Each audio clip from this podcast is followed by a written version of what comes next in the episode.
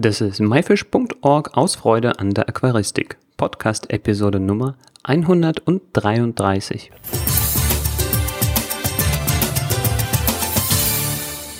Hi, mein Name ist Joris Jutjaevs und danke, dass du heute wieder dabei bist. In dieser Episode geht es um den König der Fische, den Diskus.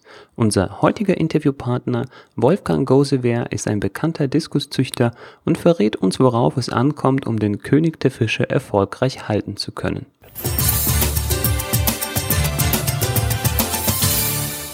Der Diskus gilt als der König der Fische. Worauf es bei einer erfolgreichen Haltung dieser schönen Tiere ankommt, erzählt uns Wolfgang Gosewehr. Hallo Wolfgang. Grüß dich. Hallo. Wie geht's? Alles super? Alles bestens, alles im Griff. Wunderbar.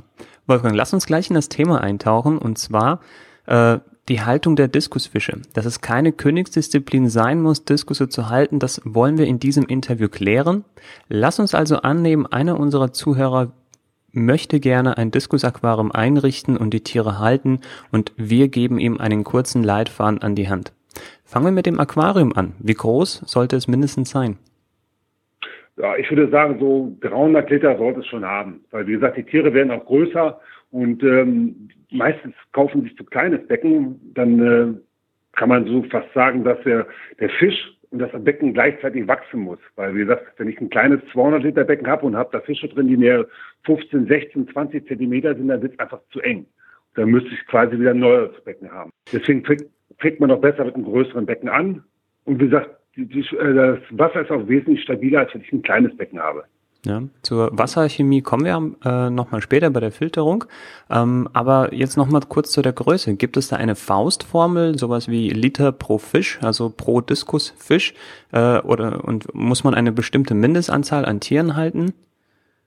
Also eine kleine Gruppe sollte man schon nehmen. Ich sag mal, so ein 300 Liter Becken, ich verkaufe zum Beispiel erst ab 8 Zentimeter Größe, weil die Tiere dann futterfester sind und dann würde ich in so einem 300 Liter Becken so acht bis zehn Tiere erstmal erstmal halten wollen weil äh, alles weniger wäre nicht so gut, weil äh, da kommt kein Futterneid auf und weil das Becken etwas größer ist, dann gehen die sich halt so aus dem Weg. Aber ich sag so eine Gruppe von acht bis zehn Stück, also in acht Zentimeter Größe, das passt dann schon.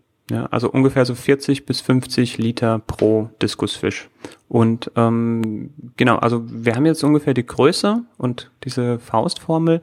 Ähm, wenn es ähm, um den Kauf der Tiere geht, ähm, gibt es ja eine Bandbreite an Optionen. Ist angefangen bei Jungtieren. Du hast gesagt, du gibst jetzt ab 8 Zentimeter ab.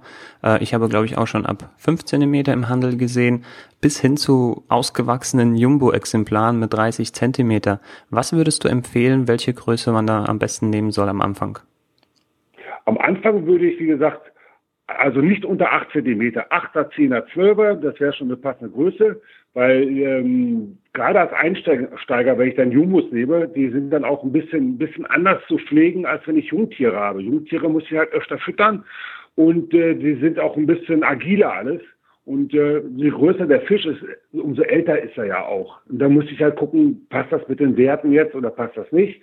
Und äh, dann würde ich lieber erstmal, um Freude dran zu haben, ab 8 cm aufwärts. Und, unten drunter auf keinen Fall. Mhm. Verstanden. Wolfgang, nachdem wir jetzt äh, die Größe des Aquariums und die Anzahl der Tiere ja uns dafür naja, nicht entschieden, aber das gerade so äh, besprochen haben, äh, sollten wir über den Filter sprechen. Welche Art von Filter würdest du empfehlen und wie groß oder leistungsstark sollte dieser sein? Bei den Filtern mache ich das zum Beispiel bei mir, also nur durch meine Erfahrung, entweder nehme ich mobile Filter, das heißt quasi mit Luftheber, große Schwämme, oder halt ähm, ein Filterbecken unter dem Aquarium, weil mit diesen ganzen Topfilter und sowas, sage ich ganz ehrlich, kenne ich mich nicht mit aus, weil ich einfach äh, selber für meine Aquarien, die ich selber im Wohnzimmer halte, da habe ich gesagt mobile Filter oder wie gesagt zwischendurch baue ich mir auch schon mal ein, ein Filterbecken darunter. Also durch diese ganzen Topfilter und das, da müsste man sich wirklich äh, auf den Fachmann verlassen, weil wie gesagt, da habe ich kann ich nichts weiter zu sagen. Für mich ist einfach der, der, das Filterbecken, was unter dem Aquarium ist, einfach am optimalsten. Kommen wir nun äh, zu dem Wasser. Es heißt, der Diskus braucht weiches, saures und besonders warmes Wasser. Welche Wasserwerte würdest du für die Haltung empfehlen oder benötigt der Diskus und wie erreicht man diese am besten? Also ich halte meine Fische auf ganz normalen Leitungswasser. Das heißt quasi mit einem pH von 6 bis 7 Das, wie es aus der Leitung kommt, das sind dann Leitwerte um die 800, 900. Das ist überhaupt kein Problem. Das weiche Wasser ist ja halt quasi nur, wenn ich jetzt Wildschwinge habe oder wenn ich züchten möchte. Dann brauchte ich weiches Wasser und saures Wasser. Und das brauche ich ja nicht zur Hälterung. Also Gesamthärte zwischen 10, 15, 17 ist normalerweise kein Problem, je nach Züchter und wie die auch äh, aufgezogen worden sind, in welchem Wasser. Also das ist normal ganz einfach zu halten. Wie gesagt, ich brauche nur Wasser rein, ohne, ohne Zusatzstoffe, ohne alles stehen meine Fische so im Wasser und wie gesagt, ganz normale Kreineberger. Das reicht vollkommen aus.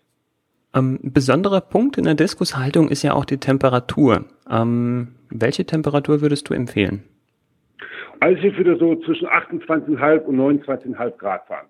Weil ähm, es gibt äh, zum Beispiel, man, wenn man bestimmte Frostfuttersorten oder irgendwie was macht oder sich vielleicht mal Mückenlarven selber auf den Teich fischt, kann man sich schon mal eine Krankheit mit reinholen. Und da kann man, man muss sich immer gleich Medikamente nehmen, man kann die Temperatur auch hochfahren.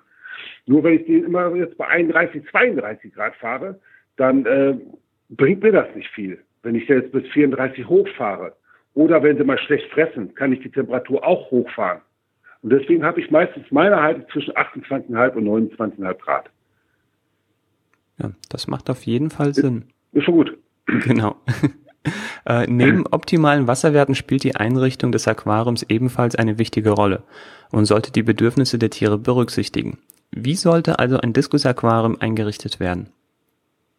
Also ich empfehle äh, feinkürigen Sand oder Kies und äh, wenn es geht, kein Braun oder was, es gibt auch diese roten Kiessorten und sowas. Das Problem ist einfach, wenn ich Granulat fütter, das Granulat sieht genauso aus wie der Kies.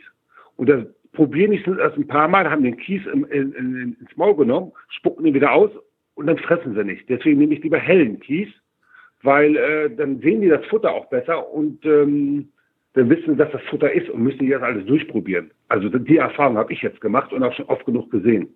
Dann zum Beispiel Pflanzen würde ich immer großblättrige Pflanzen nehmen, weil ähm, die Diskusfische möchten ja auch immer ihre unterstellen. Schöne Wurzeln, bei den Wurzeln würde ich dann halt darauf achten, dass sie nicht zu viele spitze Kanten haben, weil der Diskus fängt ja auch schon mal an, durchs Becken zu jagen und das äh, ist die Verletzungsfahrt zu groß. Deswegen immer so ein bisschen abgerundete Wurzeln nehmen. Ja. Ja, dann fehlt uns nur noch die passende Leuchte und fertig ist die Laube. Ja, was würdest du sagen ähm, an Licht? Ah, ich bin da auch schon oft am, am, am Probieren gewesen mit Licht. Es kommt immer darauf an, was ich halt für Pflanzen habe, welche Farbtöne ich zum Beispiel auch von den Fischen habe. Es gibt so viele interessante Röhren mittlerweile, da müsste man wirklich ins, wirklich ins Fachgeschäft gehen, was wirklich sagt, so, das äh, unterstützt jetzt die Farbe, das unterstützt die Farbe und dann leuchten die Fische auch ganz anders. Das ist dann einfach je nachdem, wie man es haben möchte. Der eine hat es lieber ein bisschen dunkel, der andere hat es lieber ein bisschen heller, der eine will nur die Farben haben. Und da müsste man einfach mal gucken, was passt am besten zu meinem Diskusfisch. Ja, ich, ich denke mal, da kann man wirklich einfach mal nach äh, Licht was fragen, was eben die Farben betont bei den Tieren. Wolfgang, kommen wir genau. zu der Fütterung. Ähm, welches Futter würdest du empfehlen und warum? Ah, also ich fütter zum Beispiel meine Tiere ausschließlich mit ähm, Flockenfuttergranulat und nur halt das Futter, was ich selber mache. Weil ich da weiß, was drin ist. Weil, und deswegen auch diese Größenangabe, zum Beispiel bei den 8 Zentimeter Fischen, die haben, können anderes Futter aufnehmen, als wenn ich jetzt kleinere Tiere habe. Kleinere Tiere haben feineres Futter. Und die können das nicht alles aufnehmen. Und da gibt vieles von einfach in Filter. Das geht nicht in den Magen von den Fischen. Die, die, der, der Nitratwert geht hoch, die Wasserbelastung ist höher, weil die es nicht aufnehmen können. Und ich, und ich mache das Futter zum Beispiel speziell so für meine Tiere, dass da nichts so liegen bleiben kann. Es kann alles aufgenommen werden, es geht auch nichts in Filter. Mhm. Gut, jetzt äh, kann ja nicht jeder dasselbe Futter vielleicht haben, was du hast oder sein eigenes Futter herstellen.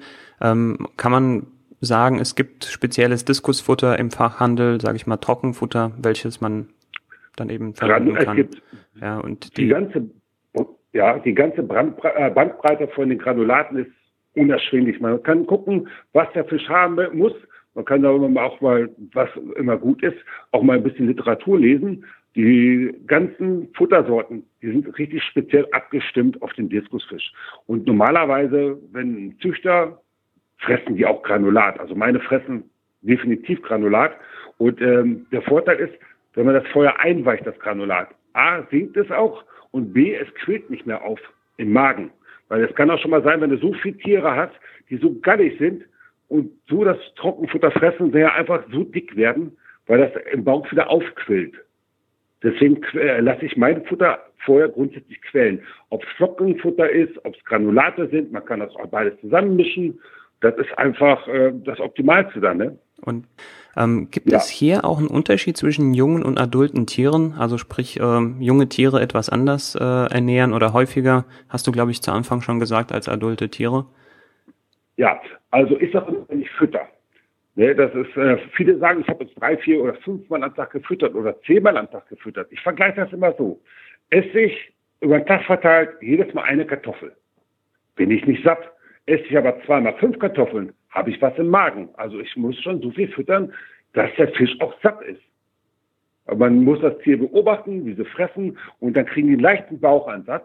Und das sollte er auf jeden Fall haben, wenn er mit Fressen fertig ist. Weil alles andere bringt nichts. Wie gesagt, ist dasselbe, als ich eine Kartoffel esse, das bringt mir auch nichts. Mhm. Das verpufft ja auch wieder. Man sollte schon wirklich so genau hingucken, wie fressen sie, der Bauchansatz muss da sein und dann ist gut. Das okay. kann man dann bei adulten Tieren macht man das zweimal am Tag, das reicht vollkommen aus. Und bei Jungtieren macht man halt dreimal am Tag. Wäre schon gut, wenn, wenn man die Zeit dafür hat, wirklich die Tiere dreimal am Tag so zu füttern, dass sie auch satt sind. Gut. Das ist dann schon optimal. Ja. Kommen wir jetzt zur Pflegeroutine. Ähm, wie sieht diese optimalerweise aus? Die Pflegeroutine, ja. Viele sagen, ja, einmal die Woche mache ich so und so viel Wasserwechsel. Das ist meine Frage, warum machst du das denn? Ja, macht man doch so. Sagen sie doch alle. Das ist zum Beispiel auch irgendwie, muss ich gar nicht. Wenn ich zum Beispiel kleine Fische habe, jetzt zum Beispiel in diesem 300 Liter Becken, da muss ich nicht jede Woche einen Wasserwechsel machen. Das Wichtigste, was ich messe, ist Nitratwerte. Dass die Nitratwerte nicht zu hoch gehen. Weil Nitratwert zu hoch ist halt auch ein Wachstumhemmer. Und ähm, wenn ich zu hohen Nitrat habe, dann ähm, kann nachher auch der, der, das, das Blut keinen Sauerstoff mehr aufnehmen.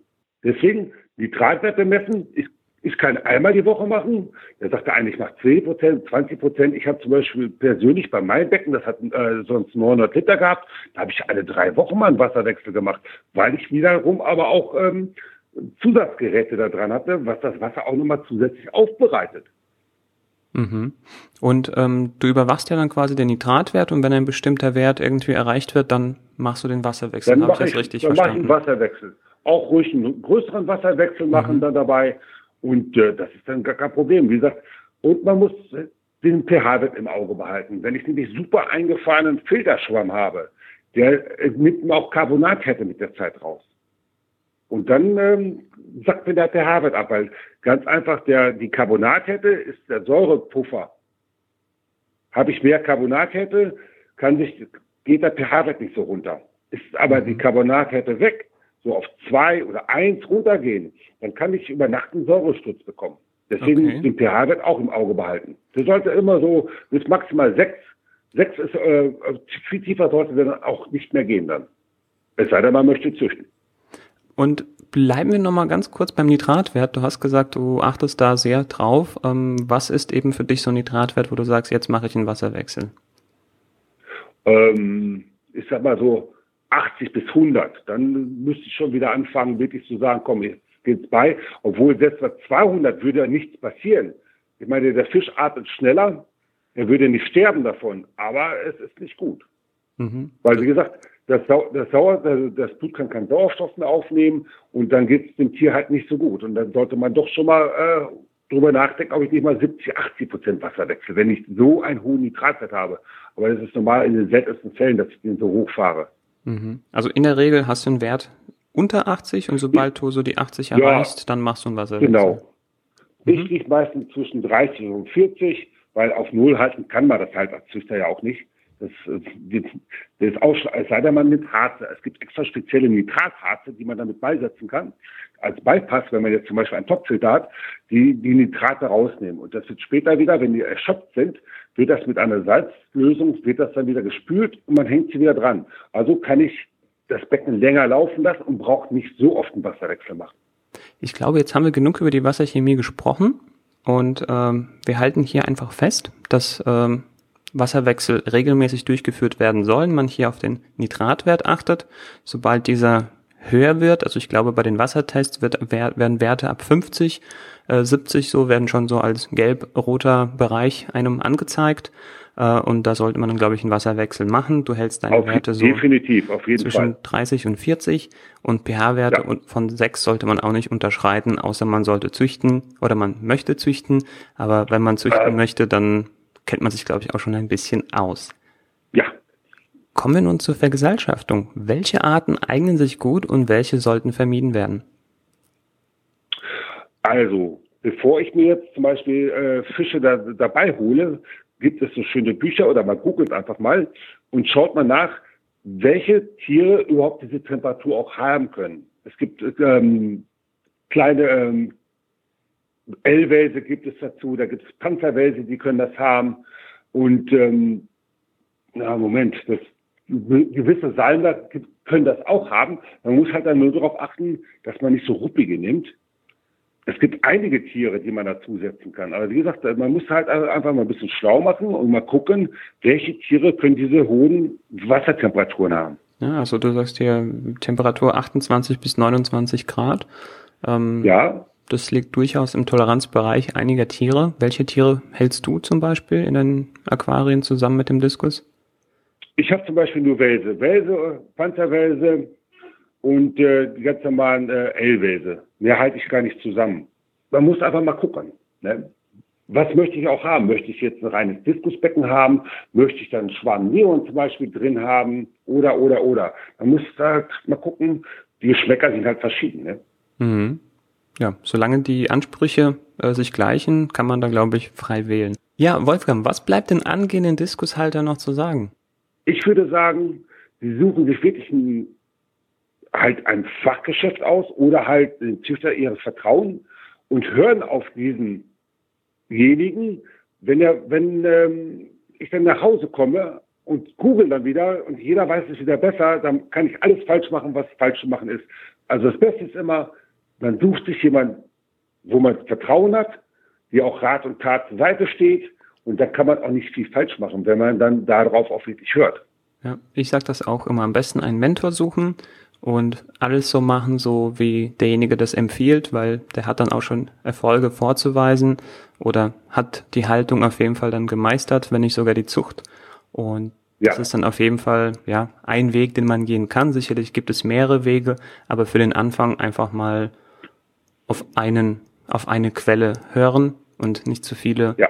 mischen. Man sagt ja auch, zu viele Köche verderben den Brei.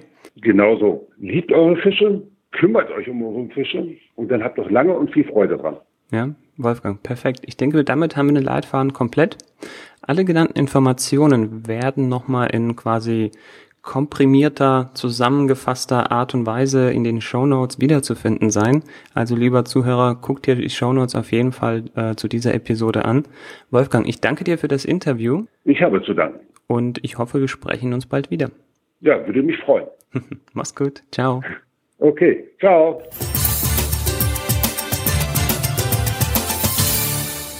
Das war das Interview mit Wolfgang Gosewehr zum Thema Diskusfische. Schau dir die Shownotes unbedingt an. Dort findest du eine Zusammenfassung des Leitfadens und einige wirklich interessante Bilder von Wolfgangs Tieren bei der Brutpflege. Die Shownotes zu dieser Episode findest du unter www.my-fish.org-episode 133. Episode als Wort und die Ziffern 133. Wie hat dir die Episode gefallen? Hast du bereits Erfahrung mit der Haltung von Diskusfischen gesammelt oder steht es noch aus? Schreib uns deine Meinung jetzt in die Kommentare. Das war myfish.org aus Freude an der Aquaristik. Tschüss und bis zum nächsten Mal, dein Juris.